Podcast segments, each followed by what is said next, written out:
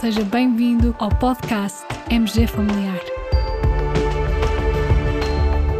Um podcast sobre temas pertinentes que nos fazem refletir e frequentemente com implicações para a prática clínica. E damos as boas-vindas ao nosso anfitrião, professor Carlos Martins.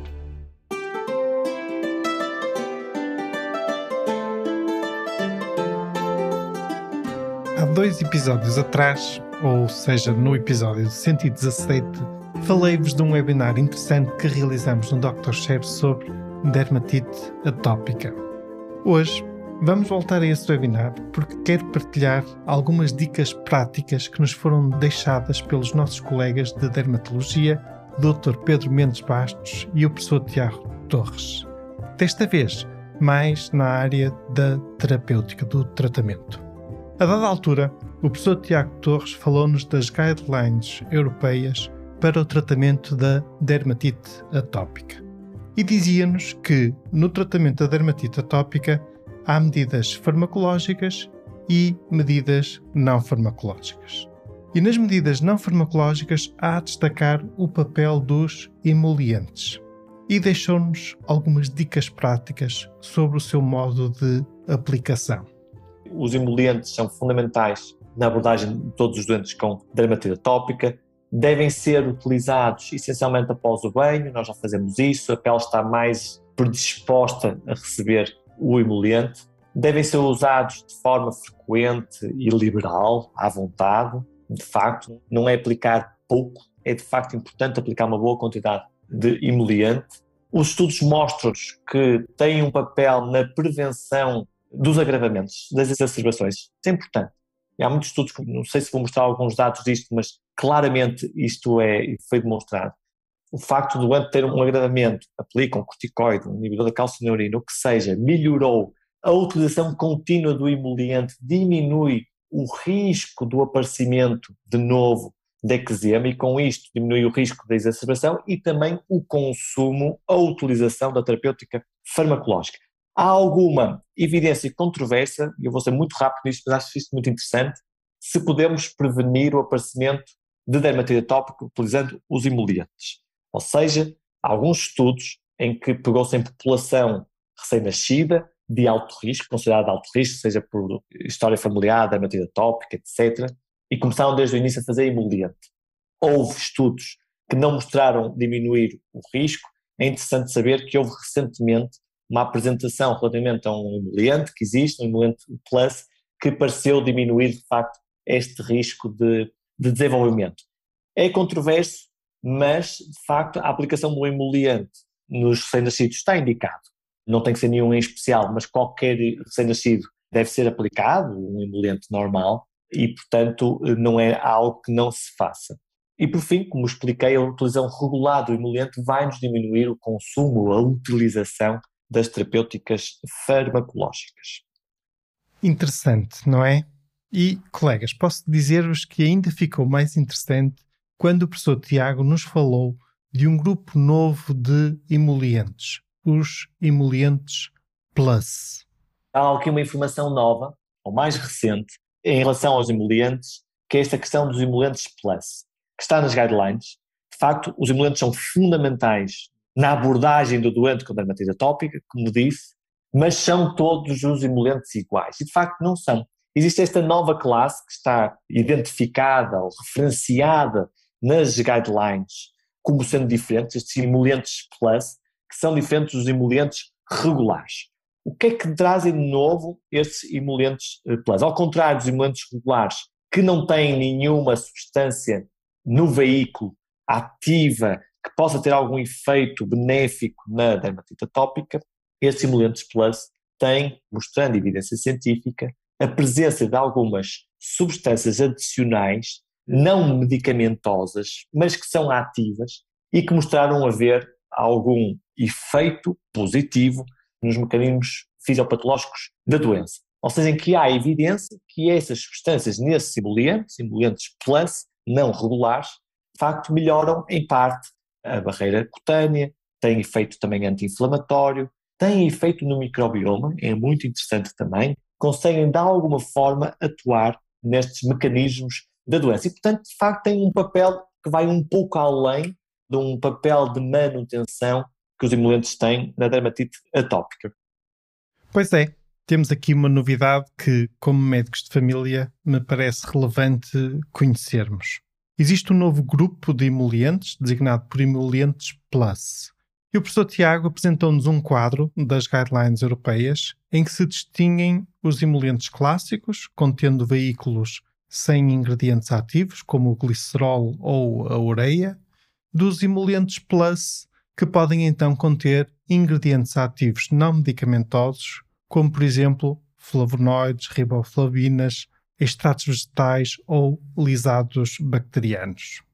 Depois, foi tópico de conversa a dificuldade que todos sentimos em conhecer e prescrever este tipo de produtos, quer pela grande diversidade que existe dos mesmos, e não dispomos de uma listagem destes produtos como temos para os medicamentos, nomeadamente o índice terapêutico ou o simpósio terapêutico, e ainda a barreira que existe no acesso a estes produtos, pois são muito dispendiosos e muitos dos nossos pacientes não conseguem adquiri-los por dificuldades financeiras.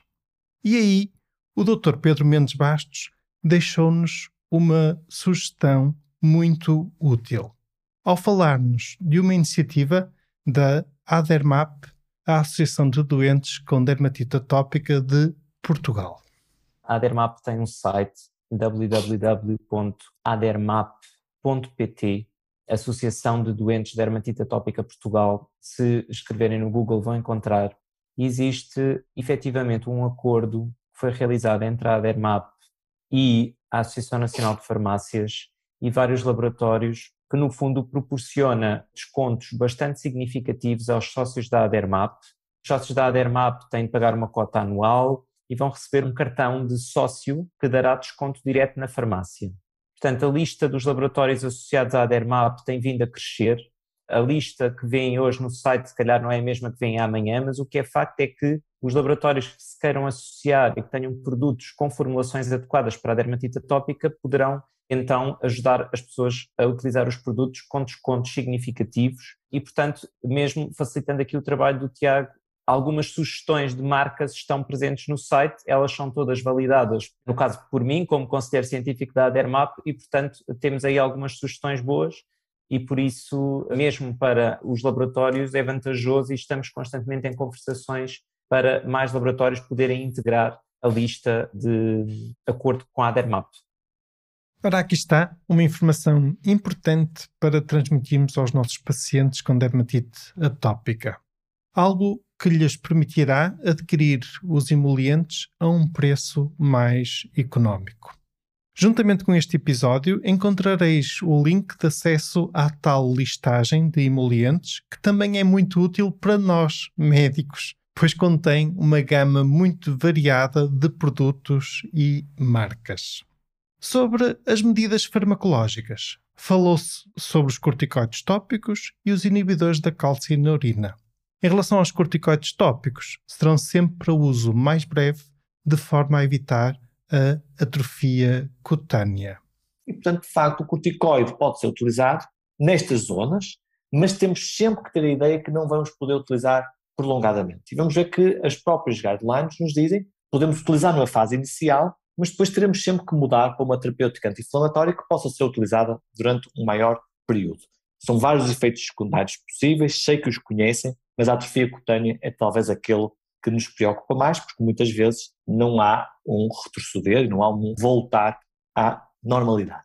Os outros anti-inflamatórios tópicos que temos disponíveis são os inibidores da calcinurina. Os inibidores da calcinurina têm de facto uma vantagem grande em relação aos corticosteroides, que é serem anti-inflamatórios, é resolverem a inflamação, mas não terem os efeitos secundários conhecidos dos corticosteroides, essencialmente por não induzirem atrofia cutânea. Há pouco falamos de quando é que estão aprovados.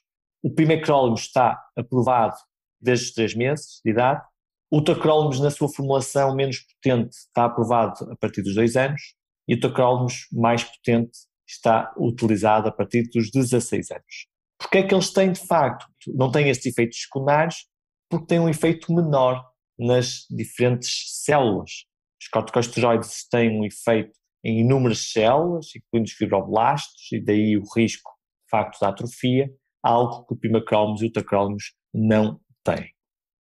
Depois, e até pensando que às vezes o tempo de espera para a consulta de dermatologia é longo, pedimos aos nossos colegas para partilharem indicações sobre a prescrição e posologia destes tratamentos. Vamos ouvir as sugestões do Dr. Pedro Mendes Bastos. Eu vou dar aqui algum complementar tudo o que já foi dito de uma forma prática. Portanto, por regra, os corticoides tópicos podem ser utilizados uma a duas vezes por dia, mais do que isso não faz sentido. Habitualmente utilizamos apenas uma, excetuando em fases de bastante exacerbação, mas isto acontece porque não tem utilidade, não é? Os corticoides atuam por alteração da transcrição genética, portanto não faz sentido mais do que isso. Geralmente eu costumo recomendar a aplicação de corticoides tópicos à noite, privilegiando de manhã a utilização dos emolientes. Portanto, tentar separar os uhum. corticoides dos emolientes e não faz sentido do ponto de vista prático a pessoa aplicar emoliente e logo em cima aplicar corticoide ou inibidor da calcinurina, dado que a sua absorção será reduzida. Outro ponto importante, a aplicação dos inibidores da calcineurina é bidiária, ao contrário dos corticoides, os inibidores da calcineurina, realmente faz sentido recomendar uma aplicação de manhã e à noite, e em relação à quantidade, eu gostava de alertar para a fingertip unit.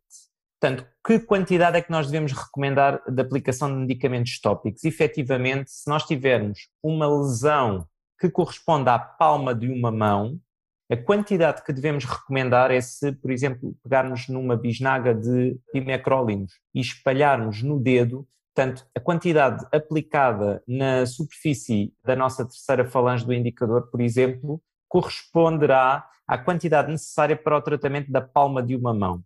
Muitas vezes as pessoas submedicam-se, utilizam quantidades subterapêuticas e, portanto, esta é uma unidade, é uma forma fácil de explicar aos pacientes como é que devemos utilizar.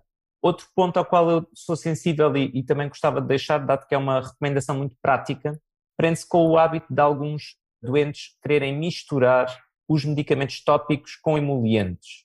Pronto, como expliquei há pouco, não é muito útil por um lado, porque o emoliente pode perturbar a absorção do medicamento tópico, e por outro lado, porque nós perdemos a noção da potência do medicamento que estamos a recomendar. Portanto, se estamos a recomendar um corticoide de média potência e o misturarmos numa diluição desconhecida, porque fica à descrição do doente, estamos a perder a potência que achávamos que era moderada e, portanto, podemos incorrer em falência terapêutica e efeito subterapêutico, ok? Portanto, no fundo, separar a aplicação dos emolientes dos medicamentos não misturar os medicamentos tópicos com outros produtos e a sua última pergunta foi relacionada com o que é que devemos fazer depois de uma crise. Ora, aqui, como o professor Tiago uh, explicou e muito bem, a utilidade dos inibidores da calcineurina neste contexto é grande. Ou seja, se nós virmos uma pessoa com crises crónico-recidivantes de dermatite atópica a nível, por exemplo, das pálpebras ou mesmo dos sangradores ou da região cervical o que for, poderá fazer sentido utilizar aquele esquema proativo e dizer à pessoa vamos encarar a dermatite atópica como um problema que provavelmente estará a recidivar de forma constante e por isso, antes que ela recidive, aplicamos uma quantidade naquela zona onde classicamente a sua dermatite atópica recidiva para prevenir, e aqui os dados são muito robustos a nível de segurança, não temos problemas de utilização de inibidores de calcineurina em qualquer área anatómica de forma proativa é uma forma de controlar a doença e reduzir a utilização de corticoides tópicos e das crises. Caros colegas, para mais informações podem rever o webinar na íntegra e aceder também ao respectivo PowerPoint. Como sempre, disponibilizamos tudo nos links que vamos partilhar juntamente com este episódio. Finalmente, quero ainda lembrar que termina esta semana o período em que é possível realizar a inscrição por um valor mais reduzido no congresso do Europrev que se irá realizar no Porto em abril. E por hoje é tudo. Fiquem bem, continuem bem. Até ao próximo episódio.